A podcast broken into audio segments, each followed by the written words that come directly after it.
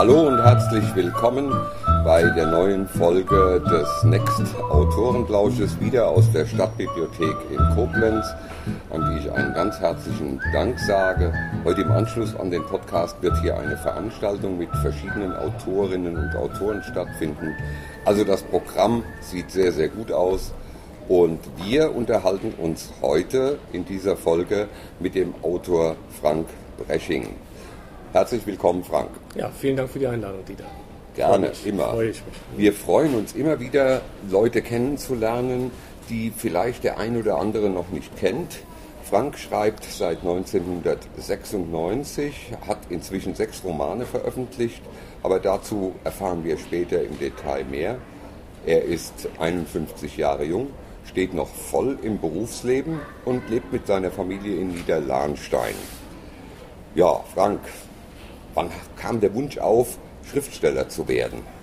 Ah, der Wunsch auf kam schon ziemlich früh in meiner Jugend. Ne? Da habe ich schon ja, versucht, Kurzgeschichten zu schreiben, so Figuren zu skizzieren, Geschichten zu schreiben. Aber tatsächlich ernsthafter dran gegangen bin ich, äh, als ich so 2021 war. Da habe ich meine ersten Kurzgeschichten veröffentlicht im Bastei-Lübbe Verlag. Ah und begonnen dann tatsächlich oder weiterführend begonnen äh, habe ich dann äh, mit Kriminalromanen und zwar als Jerry Cotton-Autor. Da gibt es zwar eine Verschwiegenheitserklärung, aber die ist jetzt 30 Jahre alt. Ich hoffe mal, das sieht man mir nach. Also, ja, ich glaube, da, ich war ja, ja auch ja, Jerry Cotton-Autor. Ich ja. glaube, die Verschwiegenheitserklärung richtet sich hauptsächlich dahingehend, dass man keine Interna verrät und dass man nicht sagt, welchen Roman man geschrieben hat, nicht öffentlich macht. Ja, okay. Das ist, weil der, bei Jerry Cotton wird ja der Autor so nie genannt. Das ist wahr, ist eben Pseudonym. Und da habe ich zehn Romane geschrieben seinerzeit. Die wurden tatsächlich auch ins Finnische und Niederländisch übersetzt. Die haben damals noch Sprachrechte gehabt. Und äh, ja, da habe ich mir meine ersten äh, Sporen als Schriftsteller verdient und war für mich eine ganz gute Übungsplattform, um reinzukommen. Mhm. Ne?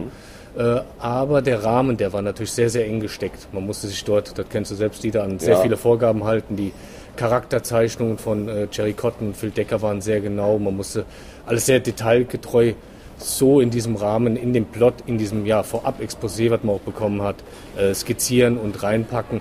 Und das ist dann eine Geschichte, die mir dann irgendwann nicht mehr so den Spaß gemacht hat. Und ja, dann habe ich begonnen 1996 mit meinem ersten Roman.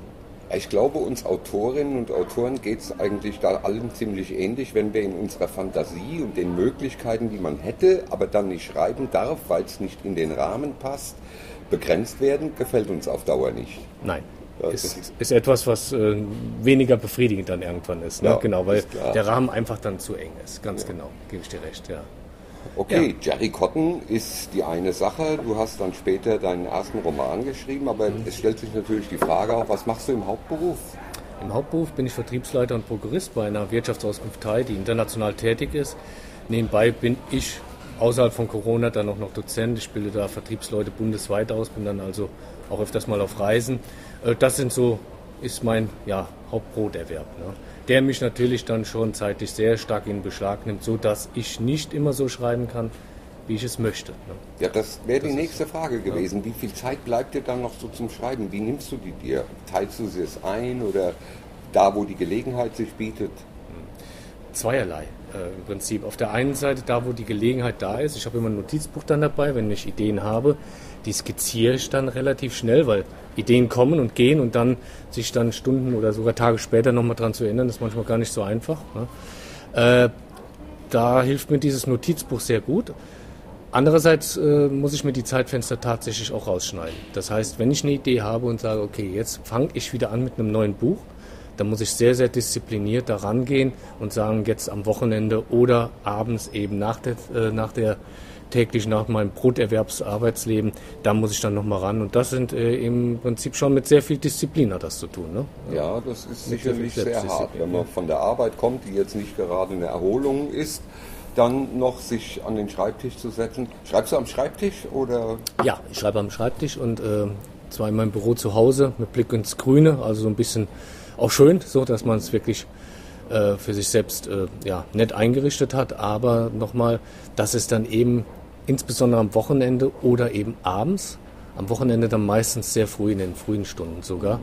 Ja, dann sind die Gedanken auch noch frischer. Dann merkt man auch selbst wirklich, wenn man dann nicht so einen 8, 9, 10 Stunden Arbeitstag hinter ja. sich hat, dass die Gedanken einfach äh, etwas freier sind. Das ist schon Das, das, muss man wissen. Wenn man nebenberuflich schreibt, dann muss man wissen, dass das mit sehr viel Selbstdisziplin und Beharrlichkeit zu tun hat. Ne? Vor allem, wenn man dann einen Roman füllt, der durchaus auch 300 Seiten oder so ja, hat. Auf ne? jeden Fall. Hm, ja. Nein, so, ganz so einfach, wie die Mehrzahl, Mehrheit der Bevölkerung sich das vorstellt, ist es dann eben leider doch nicht. Nein. Ich schreibe mal nebenher so schnell ein Buch. Ja, ja. schön wär's.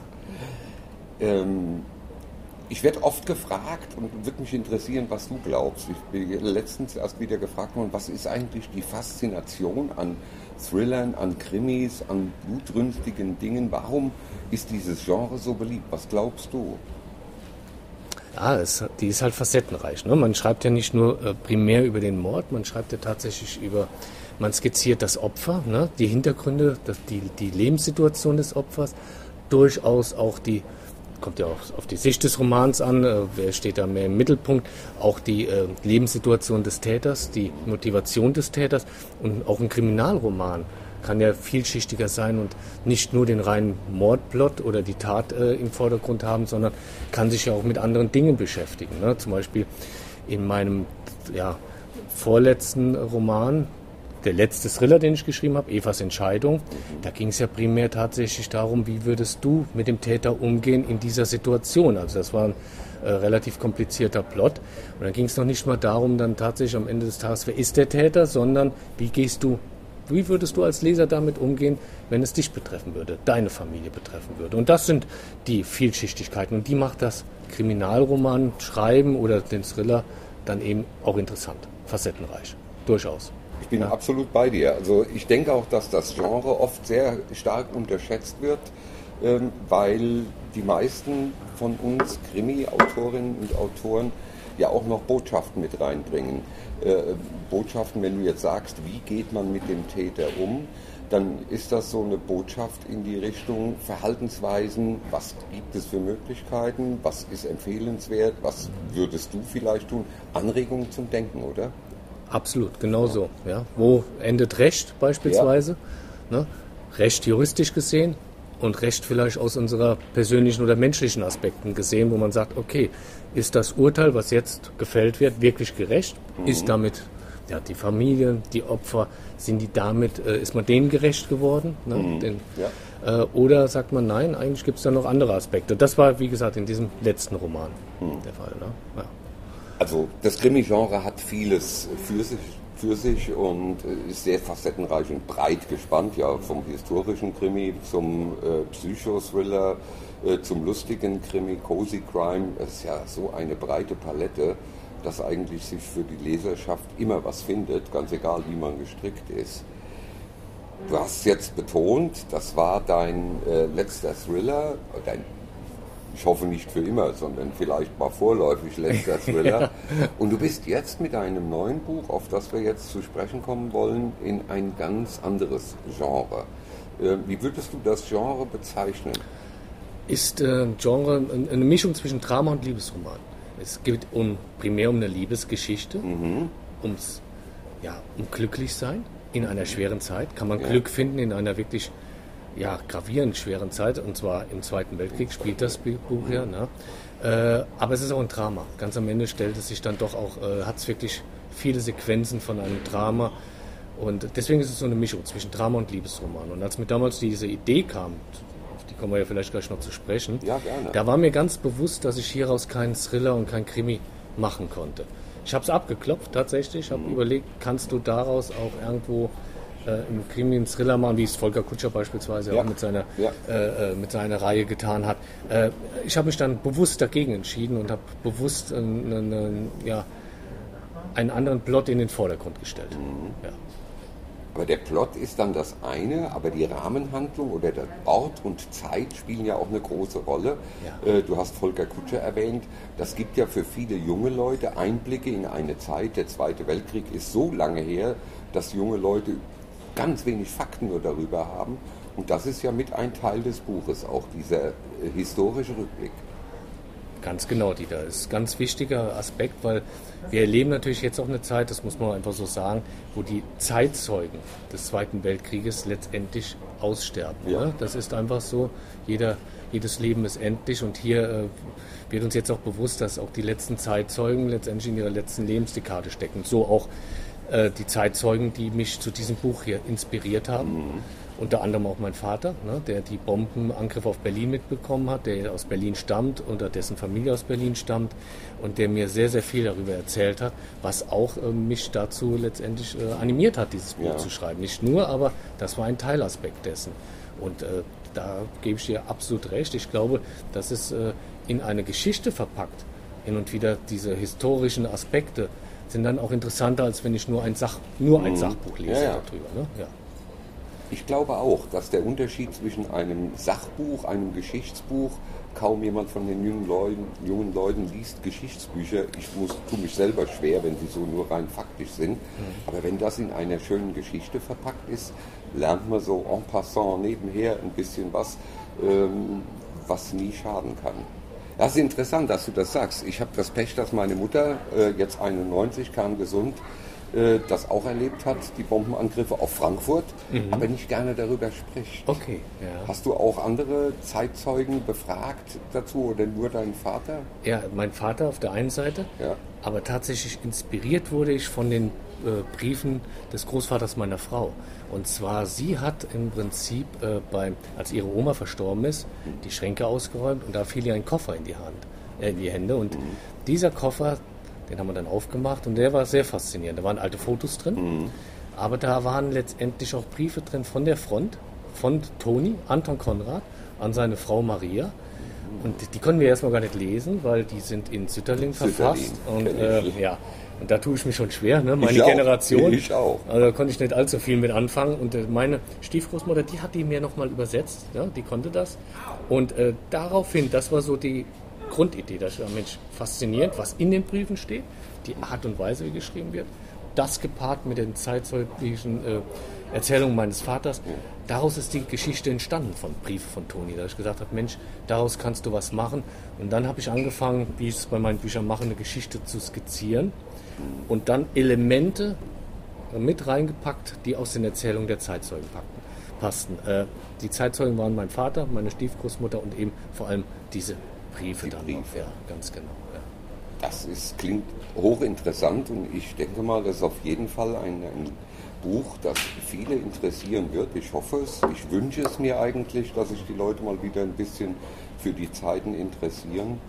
Und äh, Du hattest aber nicht bewusst vor, ich will jetzt mal das Genre wechseln, sondern du hattest die Idee und hast dann gesagt, nee, aber das nicht im Krimi-Genre, sondern anders. Beides. Ich wollte schon bewusst ja. auch mal was anderes schreiben und habe aber auch hier trotzdem abgeklopft, kann ich es in, in, äh, in, in, in Krimi- oder Thrillerform packen und das war bei der Geschichte nicht der Fall. Aber ich, mir war schon mal bewusst, dass ich auch mal gerne, auch wenn wir eben gesagt haben, der Krimi Kriminalroman oder des Thrillers facettenreich und mir war bewusst, ich würde gerne nochmal auch was anderes ausprobieren. Wobei das Risiko für mich als Autor natürlich viel größer war. Beim Graphit Verlag bin ich etabliert, habe ja. da drei Romane geschrieben, die sind recht gut verkauft worden. Auch das verlorene Leben spielt übrigens hier in der Eifel, mhm. äh, auch in, äh, in der zweiten Auflage. Aber hier wusste ich, der Graphit Verlag ist nicht die richtige Adresse, wenn ich das Genre wechsle. Die machen reines Thriller, Kriminalromane, ja. Ja. gehören ja jetzt mittlerweile zum Emmons Verlag. Und äh, da wusste ich, jetzt gehst, gehst, du wieder an Türen klopfen und guckst, ob du unterkommst. Das ist mir aber dann überraschend doch ganz gut und recht schnell und auch bei einem sehr, sehr guten Verlag gelungen, ne, mit dem Osborg Hast du eine Agentur oder machst du das alles alleine? Ich, hab's, ich mach's alleine, tatsächlich. Alleine? Ich habe zwar schon drüber nachgedacht, auch mal einen Literaturagenten, der mir, hm. der, äh, der mich unterstützt, aber bislang habe ich es noch immer alleine gemacht, ja. Wobei ich bin von Haus aus Vertriebler, von daher äh, fällt mir das an ja. Türen klopfen nicht so ganz so schwer. Ja, ne? das, das ist das eine, aber das andere denke ich immer, ich bin heilfroh, dass ich eine Agentur habe, weil im Vertragsrecht bin ich sowas von hilflos ja. und okay. verloren. Und ich hätte meinen allerersten Vertrag unterschrieben und das wäre eine Katastrophe geworden, weil da Klauseln drin waren, die äh, so furchtbar waren. Ja. Okay. Da ist dann die Agentur war für mich, für mich als jemand, der keine Ahnung von Vertragsrecht hat, sehr hilfreich. Aber alle Achtung, wenn du das so alleine machst, finde ich das bislang noch richtig toll. Vielleicht ja, ändert sich das ja. auch noch. Ja, ja. Weil ich glaube schon, eine Agentur kann natürlich äh, unterstützen, ja, äh, gerade äh, beim Vertragsrecht, gerade bei der Verlagssuche noch den, den richtigen dann anzusprechen. Die kennen die richtigen klar. Verlage und wenn es von der Agentur kommt, aber ich denke mal, dass du schon bereits veröffentlicht hast, war ja äh, schon sehr hilfreich und ist Absolut. ja immer ein großes Sprungbrett. Nur, nur das so ging's. Ist, ja. äh, das erste Buch ist das schwerste, ist wie mit der ersten Million. Äh, ist, aber dann Auf die wir beide noch warten. Ja, doch, ja, ja. Die erste Million Schulden ist auch, nee, die ist nicht so schwer. Aber das ist eine Sache, da muss man einfach dann mal durch. Äh, Das Buch ist jetzt seit wann? Auf Äh, letztes auf Jahr dem Markt. im äh, September, also Oktober. September, sehr Oktober. unglückliche Zeit. Ja. Absolut, war Pech. Ich hatte also einige Lesungsanfragen und Ja. die haben sich dann ja, Ja. relativ schnell zerschlagen, natürlich im Oktober, November, als wir dann wieder in die nächste Welle geschlittert sind. Gerade äh, viele Buchhandlungen aus Berlin. Der Roman spielt in Berlin. Die haben da großes Interesse gezeigt. Da habe ich Mhm. Auch einige Lesungsanfragen gehabt, aber wie gesagt, das war dann etwas unglücklich, ja. Ja, Und die Buchhandlungen haben ja auch zugemacht. Ne? Es ging, ging uns allen so. Äh, Ich hatte auch sehr viele Lesungsabsagen. Ähm, Aber jetzt langsam fängt es wieder an. Ja. Also man kann jetzt wieder die Kontakte knüpfen und ich habe auch schon wieder die Buchhandlungen angefragt, wie sieht es denn jetzt inzwischen aus? Ja. Ihr habt wieder auf.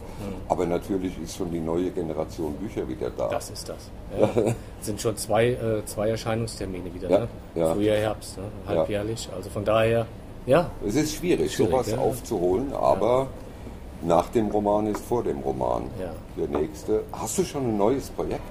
Ich beginne gerade gedanklich, mich damit auseinanderzusetzen mit einem neuen Projekt. Ich habe noch keinen Satz geschrieben, aber ich fange jetzt schon langsam wieder an zu skizzieren. Ja. Ist jetzt anderthalb, äh, ein Jahr her, wo der Roman erschienen ist. Die Lektoratsarbeit liegt anderthalb Jahre zurück. Mhm. Und jetzt, äh, ich mache meistens so eine Schreibpause nach dem Roman, weil es einfach viel, wirklich viel Energie frisst Ja. im Alltag. Ne? Das ist einfach so. Aber jetzt so langsam fängt es wieder an zu kribbeln in den Fingerspitzen, Mhm. sozusagen mal äh, äh, metaphorisch umgesetzt. Das, also wie gesagt, ich fange jetzt wieder an, drüber nachzudenken. Ja, ja. Ist natürlich nicht einfach, wenn man einen Broterwerb, nennt sich immer so schön Broterwerb, Mhm. äh, ich hoffe, es reicht zu mehr als Brot, äh, wenn man den hat, der einen auch fordert, Ja. dann auch noch die Zeit, sich zu suchen. Ich habe die größte Hochachtung vor Autorinnen und Autoren, die noch im normalen Berufsleben stehen. Ich kann mir das gar nicht vorstellen. Äh, ich- als Pensionär, ich habe es ja wunderbar, ich habe alle Zeit der Welt, äh, aber wenn ich mich teilen muss zwischen dem Hauptberuf und dem Nebenberuf oder wie immer man, wie, wie nennst du es? Ist es dein Nebenberuf oder ist es, Es ein ist- Zweitberuf? Ja, ist es schon ein Nebenberuf dann in dem Moment, wenn ich schreibe. Also es ist schon, geht über ein normales Hobby hinaus, weil es einfach, das muss man sagen, weil es einfach mehr Zeit frisst. Ne? Ich mache ja auch noch sehr viel Sport nebenbei, treffe Ja. mich auch noch mit Freunden, will ja auch meine sozialen Kontakte. Ich äh, pflegen, möchte mich ja nicht auf eine Hütte setzen und da ein Jahr ja, nur schreiben und einsam werden. Ja. Äh, man hat ja auch noch ein normales Leben und das äh, ist schon Familie? Familie, das ist schon mit einem Zeitfresser Ja. hängt zu tun. Also am Ende des Tages, wenn du schreibst, vernachlässigst du irgendwas. Das, das muss Irgendwas man, vernachlässigt. das muss man, da muss man sich klar sein. Ich werde auch immer wieder gefragt, Mensch, was brauche ich zum Schreiben, wenn ich selbst schreiben möchte, äh, äh, welche nicht nur fundamentalen Eigenschaften muss ich haben oder welche Begabung muss ich haben, was muss ich mitbringen. Eins ist immer ganz klar, ich muss irgendetwas in den Hintergrund stellen, wenn ich schreibe. Ne? Und dann muss meine Leidenschaft so groß sein, im Wort Leidenschaft ist Leid mit drin, dass ich sage, ein anderes Thema vernachlässige ich dann ganz bestimmt. Zumindest mal in der Zeit, in der ich schreibe. Man muss dort lernen, Prioritäten zu setzen. Ja. Und am besten dann eben keine andauernden, sondern kurzfristige Prioritäten. Jetzt nehme ich mir Zeit für die Familie, für jetzt für die, äh, für die Arbeit, für den Haupterwerb, jetzt fürs Schreiben und jetzt für den Sport.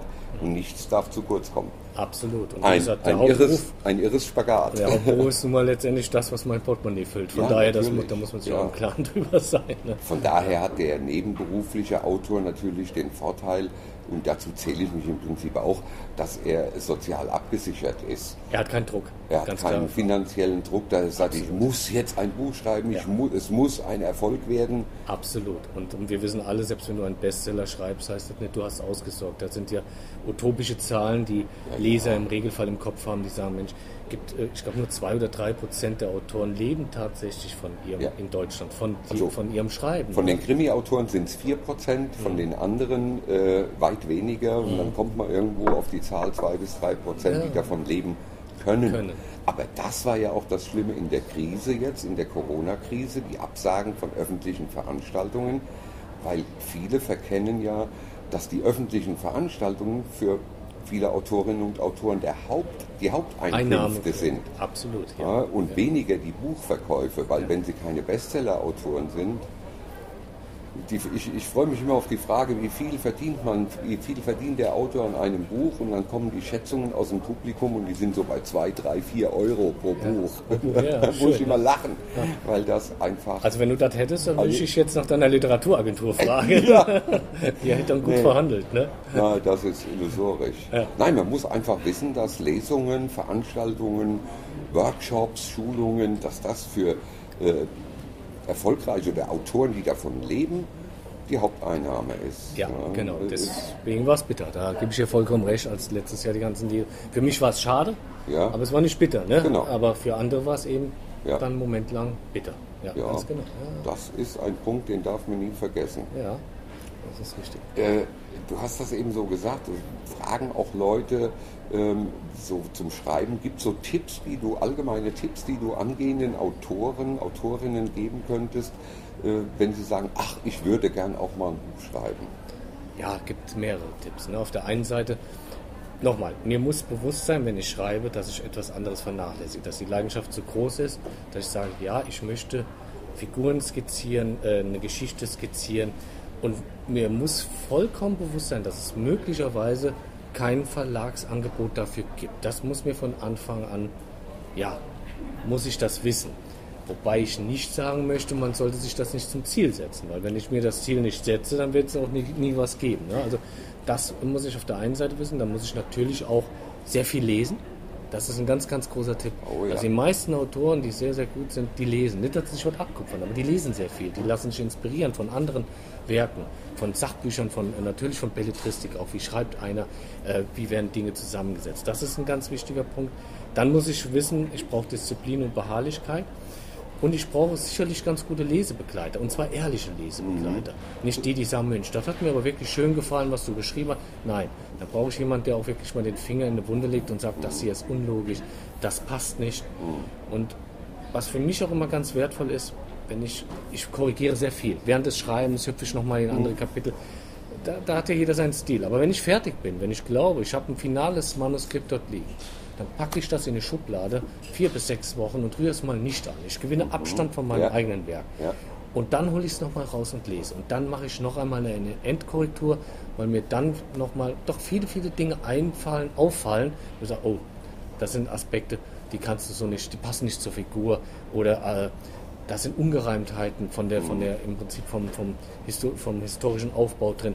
Also da nochmal ranzugehen, aber nach einem gewissen Abstand, den ich habe zu der Geschichte. Und dann, glaube ich, äh, sind das schon einige wertvolle Tipps, die man da schon weitergeben ja. kann. Ne? Hat sich dein Schreibstil im Laufe der Jahre verändert?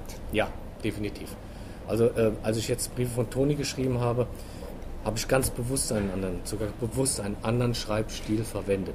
Das fing natürlich schon mit den Dialogen an. Mhm. Äh, wenn Sie eine Geschichte schreiben von Jugendlichen im Zweiten Weltkrieg, die werden sich anders unterhalten als Jugendliche heute. Oh ja. Äh, das fing aber auch mit dem literarischen Stil von mir an. Diese äh, Kriminalromane, die habe ich dann in einer einfacheren Sprache gehalten als jetzt sicherlich Briefe von Toni. Ja. Mhm. Persönlich sage ich natürlich, entwickelt sich auch ein Autor weiter. Ne? Das ist wie bei einem Handwerk. Ne? Wenn Sie den ersten äh, Schrank als Schreiner mal gebaut haben, dann wird er anders aussehen als den, den Sie den zehnten Schrank ja. gebaut haben. Ne? Dann kriegen Sie natürlich ein Handwerk. Das ist ein Handwerk. Da kriegen Sie auch Routine und Sie schreiben vermeintlich besser. Ich gehe davon aus, dass es dir so ähnlich geht wie mir. Wenn du dein allererstes Buch heute in die Hand nimmst und liest es durch, würdest du sagen, oh Gott, das würde ich heute alles anders schreiben. 100 Prozent. Ich bin froh, dass es nicht mehr auf dem Markt ist. Ne? Dass es keiner mehr erwerben kann und sagen kann, Mensch, na, die, ich würd, also bei mir war wirklich relativ klar. Also alle drei Kriminalromane beim Graphit, äh, Verlag, das sind gute Romane. Mhm. Die wurden auch in der, ja, von der Presse sehr gut äh, rezensiert, von, von Kritikern sehr gut rezensiert. Hinter all diesen drei Romanen stehe ich. Die sind wirklich das sage ich nach wie vor Chapeau, die sind mhm. gut, auch wenn es mein eigenes Werk ist.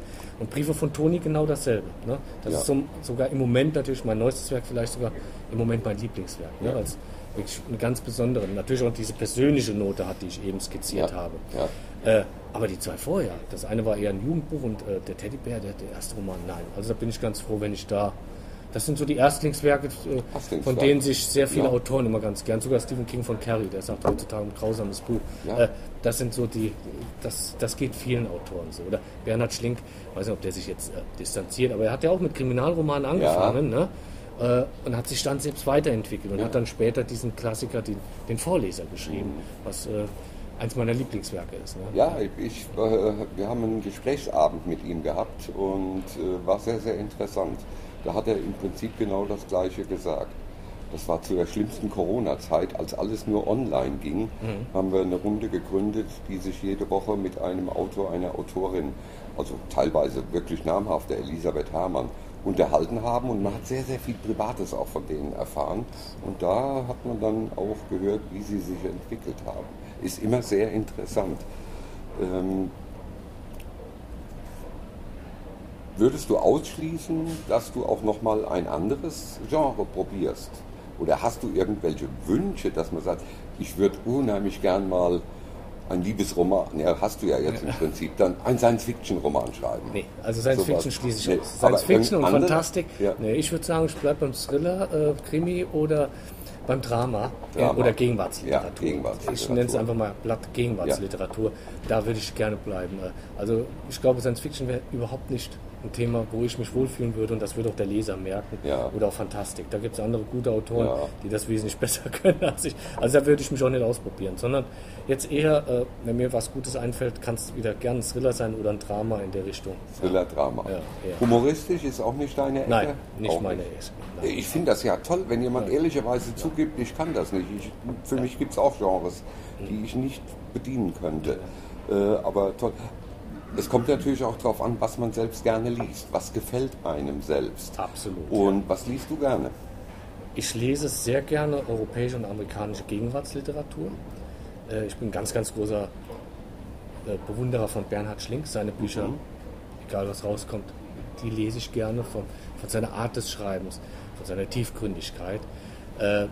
Die zwei letzten Bücher, die ich gelesen habe, die kann ich auch sehr, sehr gut empfehlen. Das war dann Delia Owens, Der Gesang der Flusskrebse. Das ist wirklich mhm. fast schon äh, für mich eine Art Oper gewesen, also eine literarische Oper. Ganz fantastische Figur gezeichnet. Ja. Kia äh, ist für mich ein ganz, ganz großartiges Werk gewesen. Und jetzt so als Sommerlektüre habe ich für mich entdeckt Ewald äh, Ahrens, Der große Sommer, auch ein ganz wunderbares Buch über eine nostalgische Liebe in den 80er Jahren zwischen mhm. zwei Jugendlichen. Toll geschrieben, auch hier. Das sind solche Sachen, die ich genauso lese wie aber auch immer dann zwischendurch ein Philipp Roth oder auch ja. äh, äh, ähm, die Bücher von Safon, die, die er äh, über Barcelona, Der Schatten des Windes, äh, das ja, Spiel des Engels. Habe ich noch nichts gelesen von. Die sind ähm, weniger die Geschichten, die hängen bleiben, sondern die Art und Weise, wie er Barcelona skizziert. Mhm. Wunderbar geschrieben, also literarisch und äh, viel zu früh gestorben jetzt. Er ist ja, glaube ich, letztes Jahr gestorben. Also die äh, waren und ähm, was auch noch ist, Khaled Hosseini, äh, Der Drachenläufer. Das war auch nochmal ein Buch, was mich sehr, sehr bewegt hat, aus der afghanischen Kultur. Aha. Ist jetzt wieder ein aktuelles Thema, ja, ne? jetzt ganz, ganz brisant. Und da sieht man, äh, wie man den Blick in die Geschichte eines Landes bekommt anhand eines Romans. Ja. Und das ist manchmal wertvoller, als wenn Sie nur die ja, historischen Fakten, Aspekte des Landes lernen. Ja. Er hat einen Einblick äh, gegeben der mir mehr Einblick in das Land, in das Landesgeschehen gegeben hat oder wie die Personen, die dort leben, äh, oder die Menschen, was die alles dort doch teilweise mitgemacht haben. Und das war im Drachenläufer sehr, sehr, sehr schön dargestellt und gezeichnet. Ein wunderbares Buch. Also, wie gesagt, zusammengefasst, alles, was so belletristische Werke sind, die äh, in der Gegenwartsliteratur beheimatet sind. Interessante Empfehlungen, auf ja. jeden Fall. Ähm, was sind so deine Lieblings-Thriller- oder Krimi-Autoren? Hast du da auch Vorlieben? Ah, schwierig. Ne? Dieter Auras, ne? Ja, na, ja, ja, ja, ja, ja, ja. Musste ich jetzt sagen, aber vorher abgesprochen. Nein, Spaß. Du kriegst auch die versprochenen 10 Euro. ja, wunderbar. Oder den Kontakt zur Literaturagentur. Nein, Spaß beiseite. Äh, kann ich noch nicht mal bewusst sagen. Tess Gerritsen äh, schreibt sehr gute äh, äh, Romane. Also viel Amerikaner, die sehr ja. gut sind. Von den Deutschen vielleicht äh, ja, äh, Hermann noch, äh, die, die Elisabeth, Hermann. Elisabeth Hermann, die geschrieben äh, mhm. hat. Da habe ich auch ein, das eine oder andere gelesen. Aber äh, da tatsächlich eher seltsamerweise, wenn eher die Amerikaner. Wobei mhm. ich gar nicht mehr so viel Kriminalromane derzeit mhm. lese. Also das äh, ein bisschen weniger als früher. Also ich, ich muss sagen, ich habe früher hauptsächlich amerikanische Krimis und Thriller gelesen in Originalsprache Und man hat mir abgeraten davon, als ich angefangen habe zu schreiben, lies kein Englisch mehr, lies nur noch Deutsch, Okay. weil du durcheinander kommst. Und das fördert deinen Sprachstil nicht, wenn du jetzt englische Bücher liest. Habe ich mich halt äh, dran gehalten auch. Äh, aber ich bin immer noch ein großer Fan der amerikanischen äh, Thriller-Literatur. Da gibt es schon ein paar große Namen.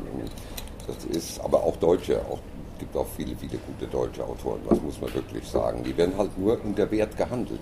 Das Schlimme ist, dass viele Deutsche, so habe ich das Gefühl, viele deutsche Krimi-Autoren sofort in die Lokalkrimi-Ecke gedrückt werden. Der Roman muss ja nur irgendwo spielen. Äh, aber so wie ich einen Roman in Hamburg spielen lasse, dann ist das ein Lokalkrimi von Hamburg. Was habe ich mit Hamburg zu tun? Ja. Der spielt halt da. Also das ist schon so ein bisschen schade darum, äh, weil anders wäre es wär schöner. Gebe ich dir recht. Ich hatte auch meinen äh, mein Roman, mein erster Roman beim Graphit Verlag, der spielt in der Eifel. Aber ich wollte keinen Eifelkrimi Mhm. Ja, schreiben. Ne? Und dann genau. äh, gab es auch die ersten Rezensenten, Mensch, äh, ist ein äh, tolles, äh, äh, ein toller Regionalkrimi, der im Prinzip so über das Genre zwar hinausschlägt, weil er ein bisschen mehr aufs Psychothriller angelegt ist und so weiter. Und dann habe ich ganz bewusst den zweiten Roman in Südfrankreich spielen lassen, weil ich gesagt nee, also nicht in Deutschland, sonst bin ich wieder in der Regionalkrimi-Ecke Ja, ja. und da wollte ich gar nicht hin. Ne? Also, Nein, da will deswegen hat er ich glaube, wollen ganz wenige nur hin. Es sei denn, sie schreiben wirklich das, was ich unter Lokalkrimi oder Regionalkrimi verstehe. Ein Krimi, der auch sehr viel von der Region beschreibt. Also die, viele der Eifelkrimis sind ja wunderbare Reiseanleitungen. Genau. Da kann man sich schöne Orte, ach, da sieht, das hört sich nett an, da fahren wir mal hin. Äh, Das ist ein spezielles Genre, aber es wird leider Gottes wird viel zu viel in diese Ecke gedrängelt und dann sind unter Umständen Leserinnen und Leser enttäuscht, wenn da keine tollen Lokalempfehlungen sind. Ja, äh, Speisegaststätten, Sehenswürdigkeiten und die fehlen. Ich habe eine bitterböse Kritik für einen Frank Krimi, der in Frankfurt spielt, bekommen. Äh, Eine herbe Enttäuschung. Sie hätte sich gewünscht, ein paar schöne Lokale und ein paar Sehenswürdigkeiten und äh, regionale Spezialitäten vom Essen her. Tut Ja. mir leid, Nein. war nicht die Nein. Intention. Genau. Verfehlt dann, genau. leider Thema verfehlt. Vom, vom, vom Leser das Thema verfehlt. Ja. Ne, deswegen war der zweite Roman in Südfrankreich, der dritte hat dann wieder in Hamburg gespielt, Mhm. aber auch da ganz abseits von, war nie mein Anspruch, irgendwelche Regionalkrimis zu schreiben. Ne? Du hast also auch ganz unterschiedliche, bewusst ganz unterschiedliche Orte. Eifel, Südfrankreich, Hamburg. Und jetzt Berlin. Genau. Berlin. Ja. Berlin, klar. Berlin äh, war ja, wie wir es eben gehört oder, über das wir gesprochen haben, Ja. klar, das muss in. Berlin, muss in Berlin spielen, weil mein Vater dort groß geworden ist. Ja. Weil ich einen ganz, ganz klaren Bezug zu der Stadt auch als Jugendlicher hatte. Ich habe da Mhm. viel, viel Zeit verbracht. Also äh, war im Prinzip meine zweite Heimat Berlin und, Mhm. und daher habe ich auch diesen Bezug dort mit reingepackt und reingepasst. Mhm. Ne? Ja, diese besondere Verbindung zu Berlin. Ja. Ganz bestimmt. Ja. Kannst du, darfst du, willst du schon verraten, um was es in deinem nächsten Buch im Groben, ob Thriller oder Drama? Ich bin noch so am Gedankenanfang, Dieter, dass ich da sagen würde, das wäre jetzt vermessen, da schon anzufangen. Weil die Gedanken, die kamen mir jetzt erst wirklich in den letzten Tagen oder Wochen und ich fange jetzt erst damit an. Nein, noch nicht. Aber es wird eher in die Richtung wieder Drama und Gegenwartsliteratur gehen. Ja, Schön, ja denke schon. Ja. das Ja. freut mich, das ist schön. Hast du noch irgendetwas, was du den, den jüngeren Menschen mitteilen möchtest, die sich mit dem Gedanken tragen, sie möchten vielleicht gerne selbst ein Buch schreiben? Denn da gibt es mehr, als man denkt. Das ist erstaunlich. Es gibt sehr viele jüngere Leute, die sagen, ich möchte gerne auch mal ein Buch schreiben. Ja, das waren eben die Tipps, die ich gesagt habe, Mhm. aber vor allem machen, anfangen. Zwar skizzieren, aber nicht von Anfang an bis ins letzte Detail, Mhm. sondern wirklich mal hinsetzen und mal versuchen, die ersten Blätter zu füllen und dann nochmal korrigieren, aber wirklich mal den Mut haben, vor allem anzufangen damit. Ne? Und wenn Sie, der Schreibprozess ist ja im Prinzip, da gibt es mir bestimmt auch recht. Also ich schreibe ja noch länger an Bücher als du. Ne? Äh, der Schreibprozess ist ja über einen längeren Zeitraum. Und da verändert man ja auch Dinge, die man vorher eigentlich anders vorhat. Und das ist ja das Schöne, weil man sich dann selbst überraschen kann. Und deswegen, es darf nicht zu sehr geplant alles sein, bis ins letzte Detail, sondern den Tipp einfach mal wirklich anzufangen, mal abzuklopfen und dann schon noch ein paar Seiten mal jemanden, dem man vertraut, sagen mit, guck mal, ist die Sprache, wie würde dir das gefallen, erstmal von der Sprache her. Nur, noch nicht nur vom Plot, sondern von der Sprache her. Aber wirklich einfach den Mut haben, beginnen, Anfangen. anfangen. Du bist also auch einer, der nicht bis ins Kleinste vorplant, sondern sich auch überraschen lässt von Charakteren und Wendungen? Absolut. Ja. Das ist vor allem ganz, ganz extrem äh, bei meinem ersten Thriller gewesen, äh, äh, das verlorene, nicht bei meinem ersten Thriller, bei meinem ersten Thriller im Graphit Verlag, das verlorene Leben. Den Schluss hatte ich eigentlich im Kopf, aber den habe ich noch zweimal gewendet. Mhm. Und das ist eine Dreifachwendung ja. in dem Roman. Und äh, das äh, kam dann auch hinterher beim Leser und bei, der, bei, der, äh, bei den Kritikern sehr, sehr gut an. Und das war wirklich etwas, was ich tatsächlich erst am Ende des Schreibens gefunden habe. Und es ist auch so, wie du das sagst, wenn ich einen Charakter dann plötzlich doch mal ein bisschen anders skizziere, weil der mich überrascht. Weil ich sage, der, der driftet jetzt in eine ganz andere Richtung, wie ich es eigentlich ursprünglich vorhatte. Umso schöner ist es doch letztendlich, dass man ja, beim Schreiben ja eine Welt skizziert, die man aber im Prinzip nicht von Anfang an fest in den Händen hält, sondern die sich auch verändert. Und man verändert sich und sein Schreiben in den anderthalb Jahren, wo ich ein Buch schreibe, Brief von Toni habe ich zwei Jahre dran geschrieben. Ja. Und äh, da, da gibt es einfach viele, viele Einfälle während des Schreibprozesses. Genau. Und das spürt auch der Leser, dass das nicht ja, schon ja. vorher schön eingeteilt ist und langweilig ist. Und dass eine Reihenfolge da ist, die vorher schon festgelegt war. Nein, man muss im Prinzip, wenn man Literatur schreibt, sich selbst auch nochmal überraschen können. Ja. Wunderbar. Ein wunderbares Schlusswort. Ich möchte mich recht herzlich bei dir bedanken. Du hast uns ganz tolle Einblicke in dein Schaffen gegeben. Äh, den Roman Briefe an Toni kann man nur empfehlen. Ihr habt jetzt, liebe Zuhörerinnen und Zuhörer, ausreichend darüber erfahren. Ich hoffe, wir haben euch ein bisschen neugierig gemacht, vielleicht auch auf die Thriller von Frank Breching. Und dann drücken wir Ihnen die Daumen, dass die Lesungen wieder losgehen und in Bälde ihr ihn auch irgendwo mal live sehen könnt. Und dann wird alles wieder gut. Vielen Dank für das angenehme Gespräch. Ja, Dankeschön und bis zum nächsten Mal.